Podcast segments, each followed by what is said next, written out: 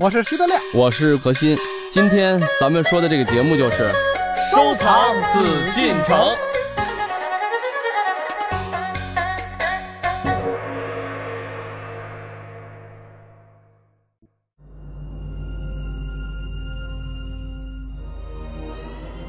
明宣宗朱瞻基和明宪宗朱见深两位皇帝，虽然在政治上的建树不可同日而语，但二人在书画艺术方面却都颇有成就。朱瞻基的《武侯高卧图卷》和朱见深的《岁朝嘉诏图轴》都是其中佳品。今天艺海藏家为我们解读帝王书画。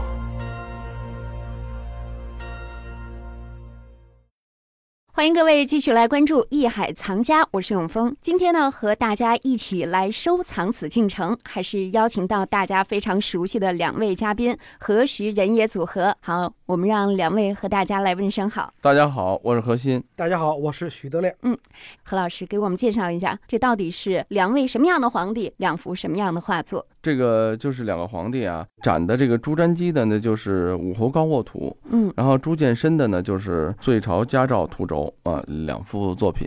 实际上，咱们可能啊，没有亲自去这个绘画馆看展览的这个朋友啊，可能会觉得，哎呀，这个一个皇帝，嗯，你说他是艺术家，嗯，他怎么就这是一才一人展了一幅哈？好像觉得没有什么太深的印象。嗯，为什么我们讲这两位皇帝的作品啊？同时呢，我们要想象一下，我们每期的展艺术品这个绘画的展览，它是从这个历代书画展，嗯，也就是说，在中国的这最少吧，从这个一千多年前，将近两千年前到这个清末民国时期这么长时间，一个皇帝他的作品能跻身于这历代名家之列，而且咱们看这个作品的时候，就会发现他作品的。整个的技法，作品的整个的表现力啊，嗯包括作品的，我觉得还有它的整体的，不管是艺术的美感、艺术这个水准，都并不低。嗯呃，不是说最高的，当然说了，有些东西还是能看到专业的艺术家、画家。但是作为一个皇帝，他本身是一位政治家，应该是，但是他所做的东西能跻身于历代名画家之列，是非常非常难得的。对，也就是说，他其实功力很深。呃，是相当相当深。嗯可以这么说，我们现在在这个绘画馆看到的，我们不用想他是皇帝，嗯我们就想到他是一位艺术家。现在很多有叫做名人字画，嗯为什么叫名人呢？他是个名人，哎，他有了这个光环之后，嗯，他的作品也随之而提升了。为什么大家都有名气嘛？这书画名人和名人书画是两个概念哈。对对对对，有的时候是这样这么一个概念，嗯但是他们完全可以称之为书画的名人，嗯，书画中的佼佼者、艺术家。对，他不带有皇帝的光环，他一样在艺术方面是有造诣的。对，嗯就像咱们说这徽宗一样，对吧？那是大艺术家。呃，对对对对，就是当然说了，徽宗的艺术成就跟他们可能有小区别啊，嗯但同样啊，都是贵为这个咱们说万人之上、嗯，众人之上的这个皇帝。就今天正好讲这两个皇帝呢，就是反正有意思啊。我们还能看到皇帝本身，因为他从小受到的一些熏陶，嗯我觉得从这两幅作品中能感受到一种什么，就是它里面有一种贵气在里头。嗯就是这种气质啊，带有的这种绘画，你看他们的东西很工，嗯这里面还有一些像那个一团和气图没展，但是我觉得这个图呢，很多朋友们可以从网上一搜就能搜到了。嗯，一团和气，我们先放到后面再说。我们先说一说朱瞻基的《武侯高卧图》。哎，德亮，嗯你看了是吧？看了，嗯，怎么样？感觉？跟我们想象的诸葛亮完全不一样。武侯就是诸葛亮嘛。嗯这个，因为我刚从四川回来，特地去武侯祠了，拜谒了一下武侯祠。对、嗯这个武侯祠呢，我当时啊照了照片，我说我在武侯祠呢。结果有我的朋友呢就给我发朋友圈说，是那个总经理占了董事长的位置那个地方吗？我说对，不但总经理占了董事长的位置，还让董事长在前面给他当前台。那为什么这么说呢？就是武侯祠它是原本是昭烈庙，嗯就是刘备的墓和诸葛亮的这个祠堂。嗯本来是刘备的墓，就是诸葛亮应该是刘备的臣下嘛，嗯所以无论如何也应该是诸葛亮在前，刘备在后。但是呢，自从这个明清两个合流，就是两个东西都合成一个东西，其实正名应该叫昭烈帝的庙，但是呢，因为诸葛亮名儿大呀嗯，就都叫武侯祠，武侯祠。所以变成呢，现在你一进去一看呀，先是刘备的那个享殿，嗯。就是还真是两廊下排列的大概是三十六个还是二十四个文武官员，嗯。我们熟悉的什么姜维呀、什么赵云呐、马良啊，都在两廊下，雕塑都是光绪时期的那个雕塑。完了，前面呢就是中间是刘备，两边呢是关羽、张飞，嗯都是穿王袍的，不是穿戎装的。然后拜了之后呢，再往里走，哎，诸葛亮那个大殿、啊，，嗯，对，巨大无比，是 诸葛亮那一个人的殿比这仨人的殿都大，所以你说这个诸葛亮本来是总经理，人家是董事长，他把人家对到前台，完了诸葛亮在后边。但是诸葛亮那个形象呢，和我们大家常见的形象也是一样的，就是穿官衣儿，嗯。这个长胡子羽，上官巾哎啊，然后那那拿着这个鹅毛扇儿，嗯。哎。眉清目秀，哎，仙风道骨，就是我们心目中的诸葛亮呢，其实是两种形象。 합니다. 嗯一种形象是年轻的时候，虽然也留胡子，赤壁之战那会儿他是道家打扮，就是拔过筋啊，拔过肠，完了拿着鹅毛扇，谈笑间樯橹灰飞烟灭呀、是这种感觉。还有一种形象呢，就是老年诸葛亮，嗯鞠躬尽瘁，死而后已。对，哎，很瘦，完了这个坐他那个车，一般就是那个四轮车嘛，呃有时候旁边还塑着小童，一个小童拿着这个琴推重达嘛，弹琴推重达是吧？但是这回我们看的这个武侯高卧图就很奇怪，颠覆，哎，很颠覆。他在竹林当中画了一个胡子很短，诸葛亮我们知道应该是这个按唱戏来说也是很长的胡子，按电视剧演也得胡子。美髯飘飘不短，对吧？嗯他这个诸葛亮呢，胡子很短，而且大腹翩翩，露着大肚子，肚子比我还大，而且是 袒胸露怀的，是吧？嗯往这个竹林中一躺，躺着吧，一个手呢支着腮帮子，另一个还翘着二郎腿儿。嗯就这个，如果如果你不叫武侯高卧图，以我这种知识结构啊，我嗯。一看这个哦，竹林七贤，我一定会想到是竹林七贤。还有人会以为嗯。是这个东床坦腹，呃，啊，，对，东床坦腹，他得在床上嘛，对，所以光看那坦腹了，没想到床。了。所以就完全想不到啊，这是诸葛亮。就是我们觉得诸葛亮不会这样的，嗯。就是虽然他是也是好道家啊，肯定也是深受东晋这种玄学影响，这是嗯肯定的。因为这种形象往往是道家的形象，就是逍遥隐逸呀、嗯。不拘小节呀。但是诸葛亮给我们的感觉永远是端庄大气，从来没有不拘小节的比较一看睿智的那种啊哎，风度翩翩，然后唐国强那模样的是吧？嗯，对，这个简直就是一潘长江，这不是唐国强，嗯，所以这确实比较颠覆。但是为什么这个朱瞻基这么画，可能有它的原因，这我们后边可以细细的分析。确实那天我们在看这个画作的现场的时候，嗯有一个人跟我说过啊，哎，怎么觉得这个他难道就是诸葛亮吗？这肚子也太大了，丞相那么勤劳哈，怎么会这么胖呢？而且丞相在这个岁数的时候不会竹林高卧，嗯，那所有的形象都是鞠躬尽瘁，死而后已。对，他为什么死的？就是所有的军务都在他身上啊，每天就吃那一小碗饭，他不懂得分权，嗯所有的事儿都在自己。所以岳飞写那个前后出师表，在武侯祠两边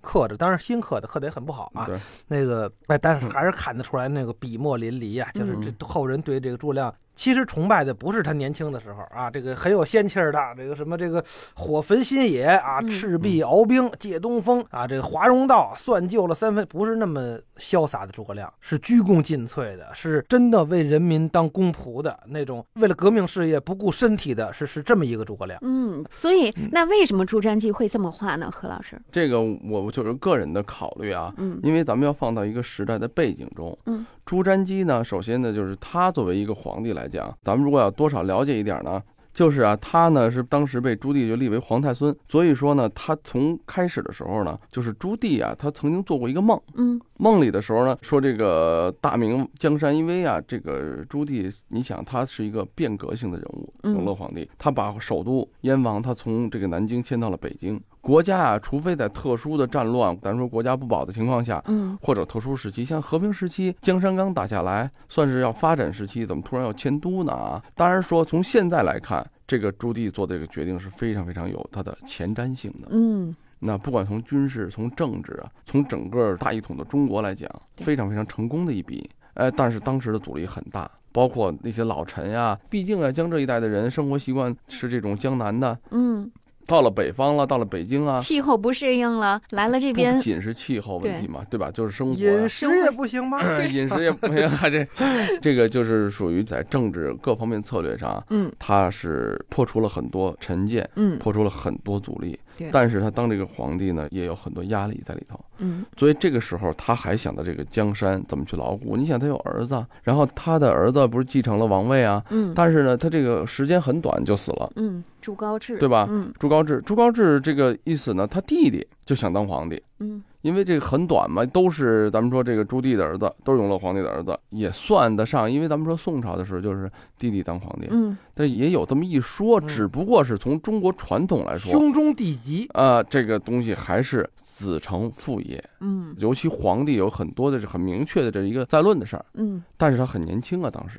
可是当时为什么这个东西他能成功呢？就是朱棣本身在的时候，因为他做这个梦，当时梦呢，他就说，哎，你的这个后代啊，儿子就不说了，哎，你的孙子，就你的江山牢固，有一个人很像你，叫中兴嘛。为什么永乐、宣德，他中间这个时间洪熙吧，嗯，啊，很短，咱们都说俗称永宣、永宣时期，因为嗯不管这个中间那个是仁宗哈，啊，对嗯，很短暂这个时期。哎，他呢，当时呢就做了梦以后，他就看他孙辈啊，嗯哎，就发现这个朱瞻基很像他小时候。嗯哎，他对他就很有好感。哎，这个皇孙啊，嗯而且又正好是他的儿子长子的这个孩子，好。嗯你想，他那个时候就把皇太孙给定下来了。嗯这个时候呢，他呢当时还在南京。这个他弟弟呢，就是他的叔叔，当时就想有这个夺位之心啊。嗯而且呢，就是也在派兵啊，也就是也在做做这准备工作。但是他还是因为毕竟有些重臣还是遵从这个祖训啊，嗯他很快的赶到了。这个小家伙也也是很聪明的。皇帝啊，他赶到北京以后啊，嗯你想那个时候从南京到北京有时间的，对，所以他很果断。而且这个里面的挫折咱们就不讲了嘛。嗯但是赶到以后平定了这个事件，嗯，继承了皇位，继承皇位，这个说起来很简单，但是把这些这个的叔叔啊，包括一些异党，后来嗯给清除了。这皇帝政治就这么残酷，实际来说是一家人，很亲很亲的一家人，嗯但是最后叫生死别离。那这种生死就是关乎于整个大一统的事业，关乎于江山的问题啊。嗯他经历了这些东西以后，你想一个皇帝经历了，或者你就是人上人，或者您就是可能是阶下囚。嗯然后就经历了整个最后把国家统治下来，他同时还有这个很强的艺术的追求。而画这个武侯，武侯是个什么人？诸葛亮啊，嗯鞠躬尽瘁，死而后已，是一个辅佐的贤臣啊。而他画这个东西呢，你就可想而知，咱们说朱瞻基的这个心态啊，他在政治上当时也做了不少的贡献的。嗯因为咱们讲的历史啊，从这个艺术来说啊，呃，收藏来说，他当时你想，呃永宣时期啊，我们从佛像啊、瓷器呀、嗯工艺美术啊，包括这个呃玉雕啊等等啊，他的这个整个的艺术的特征、风格形成都很到位，就是他的艺术水准非常高。他这么一个有艺术素质的皇帝，他在处理这个诸葛亮的时候，我相信就就咱们说了，三百多年前、四百年前的皇帝啊，他也不可能说，呃，诸葛亮是个搞笑版的。或者是诙谐版的，一定也有正史，因为咱们说前后出师表是没有问题的，可见当时诸葛亮的这一片担心啊。但是他就恰恰给它放在一个什么很轻松的，你看咱们看的这个环境啊，很轻松，很惬意，有点像东晋那种高适对，所以他说像朱林七贤啊。对啊，朱林就为什么呢？就他为什么要处理这个是说明什么？说明他是有思想的。嗯他在画这个作品的时候，不是依据历史说这个人，那我画个什么羽扇纶巾，画一个什么呃，真是一个高士，嗯真是一个睿智的长者，那可能跟以前的诸葛亮的形象是符合了，嗯但是缺乏了新意。嗯作为一个艺术家的角度来说，我怎么去处理？他在想什么？我觉得啊，他就觉得诸葛亮，你说一个很睿智，就是他可能从历史，因为他当时肯定还接触到更多的历史的一些书籍，因为咱们也知道，通过这么长时间的战乱，嗯，很多史料啊、书籍都流失了、毁掉了。他肯定看到了更丰富的诸葛亮的一面，或者是他有意的去处理。那辛苦一辈子的人，为什么不能像他所表达的这个武侯高窝呢？他可以有这样的生活，他可以以他的这个才能、他的智慧等等，可不可以选择一个轻松一点的嗯。诗人一般的生活？诸葛亮的文采也很好的，嗯。从他的这个写的这个《出师表》就能看出来，诸葛亮上知天文，下知地理，各方面是个人才。他当个一官半职，然后所谓这个竹林高卧，嗯然后很自在的、很潇洒的，因为诸葛亮的一生都是背负了太多的压力，经历了太多的事件。你想嗯，从咱们说占荆州啊，对吧？那时候到东吴嘛，嗯去打仗啊什么的，最后又又入蜀到四川。从现在来讲，这距离都是很，你想一东一西啊，那都是很辛苦的，长途跋涉。咱们说那个年代。一千多年前的原始工具下，能发明个木牛流马就已经很辉煌了。嗯那么艰苦的情况下，你想他做这一个丞相得背负了多少的压力？还得什么六出祁山吧，然后再去打仗啊，再去跟什么这个少数民族啊嗯等等啊。所以说，这个皇帝这个时候反其道而行之，给诸葛亮赋予了一个新的形象。嗯，这个形象并不是要去颠覆。我们看到这个图，你没有看到那种轻浮，看到的不是这种咱们现在说所谓漫画。嗯讽刺看到的是一种，我觉得是一种惬意，对就是很自然、很潇洒。哎，我有一个问题啊，嗯，就是谁给这画定名叫武侯高卧图的？这个画上落款就是宣德这个戊申御笔细写，赐平江伯陈宣，就落了一，等于是就跟穷款差不太多。对，那他这个画上没有提是武侯高沃图啊，肯定是后人给加的名儿。嗯，有没有可能是后人弄错了？哦，不是，不是这个东西，为什么呢？这个张画啊，嗯，我们叫做故宫藏画，就是顾子豪的作品，就是说没出过故没出过是是历代皇帝啊嗯在宫里面藏的。嗯宫里面藏的呢，就是你看啊，他现在款儿上是这么写的，就是赐平江。这个陈宣我们当然知道，六十已经有有有余了，六十多了啊。他本身呢也是一位这个比较品行好的大臣。嗯然后当时皇帝款儿是这么提的，但是赐给他的时候，就是档案上肯定会有记载，这个东西叫做武侯高卧，而且是在当时明代的时候的的档案上去这么写。我们一般就是什么呀？我们不管，如果这个现在这个图啊，告诉大家我们这个名称怎么定啊？嗯要么画面上，比如说咱们说我这个张图就叫做一团和气图，为什么？上面写了嗯皇帝是一团和气，或者说谁谁画一团和气图，嗯我们就叫一团和气。这里面跟和气毫没有关系的，就画了两个，比如说柿子，嗯那它叫一团和气，我们也只能要叫它一团和气。嗯但是如果没有这个名称，我们看什么？它有款儿有拔，嗯，对吧？前面有题有款儿，然后后面有拔有什么？我们看哪个年代离它最近？嗯为什么最近？比如说这个是皇帝收上来的画，档案上记，比如唐代的画啊，嗯咱们说唐代的画，但是我们现在这个宋代的皇帝，这个宣文画会不会收入？我们从哪个藏家收？他在收的时候，皇帝会给他定名，怎么定名？嗯，比如说唐代的时候，李白他在上面提过嗯《岁寒图》，那好，我就叫他《岁寒图》了。嗯这个你也看不出来这为什么叫岁寒图，但它这么叫，我们就得遵循着之前的官称嗯啊。但是这个图是怎么回事呢？它档案上因为明代的嘛，明史上记了这个皇帝赐给他叫做个武后高卧图。嗯，那好，我们必须就叫他武后高卧。但是我有一个问题，他嗯既然是赐予他了，为什么还在故宫呢？这个东西啊，就是有一个什么概念呢？嗯，我现在给他写了，嗯可是呢，你知道皇帝啊，我想给永丰画张画，我题给你画了，我没时间忘了给你了，嗯很多经常是这样的。哦还有一种情况是什么？我夸给你了，哎，你也收了，可是你表现不好。嗯当然说，你看，比如和珅吧，赐给和珅的东西很多的，最后抄又回来了，嗯，进了国库了。当然，这个不不也有可能是他后代子孙就卖了，个就卖了，又回宫了以后呢，哎，正好人啊，又回来了。收集到的又献给皇帝对对对，又进。宫了，这都有可能嗯啊，这种种可能嗯就是出没出过这个东西，我还没去考证啊。嗯但是我们定名称、化名怎么定，就是这么定。嗯哎，你要说他这东西进来的，我们一定要看离我们现在最远，就是皇帝也是这么定的，嗯他也要看他的款儿。明代的皇帝他一定要看，呃，元代的时候，当时他们那时候人家怎么叫这个名字，我们就继承这个前名嗯啊，就这么叫哦，啊，嗯就是这是一个方法。所以说这个东西呢，我就告诉大家，这五侯高卧并不是我们现在说所想的。那如果要这样的话，比如没有这个档案记载，没有这个名称，比如说皇帝他上面啊，这叫款儿。嗯皇帝会在画面之前会写一个名，嗯就是武侯高我图，那我们就一定要叫武侯高我图了。啊因为我们是什么？你表当时写的时候全是原装、原表、原手。嗯皇帝赐给德亮的时候，我就写了，我这就是，比如说啊，永丰醉卧图，那嗯你就接了。但是这个东西不是在那，没什么可看的了。对对，我知道，所以我才送给你的啊。哎，他但是不是在画面中的款儿，嗯就要明白这个问题就行了。嗯，因为这个问题问得很好，否则的话啊，我们只会叫它高沃图。嗯叫高士图或者叫做竹林啊、嗯人物图卷都可以，但是不能给人家定。武侯高沃图卷，名朱瞻基绘，纸本墨笔，纵二十七点七厘米，横四十点五厘米，款属宣德戊申御笔系赐平江伯陈宣，前广运之宝。从款中宣德戊申可知，此幅作于明宣德三年（一四二八年），是宣德皇帝赐予陈宣的御作。当时陈宣已六十有余，宣宗赐画给他的目的是激励他效法前贤，为国鞠躬尽瘁。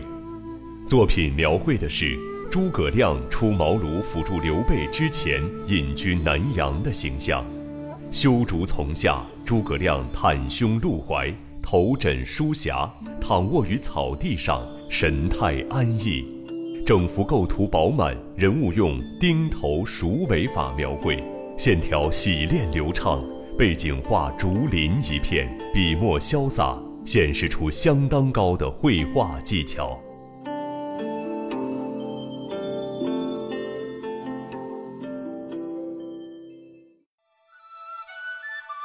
我们在一起了解了明宣宗朱瞻基的画作《武侯高卧图》之后，您是不是也很想知道明宪宗朱见深的《岁朝家照图》是一幅怎样的画作呢？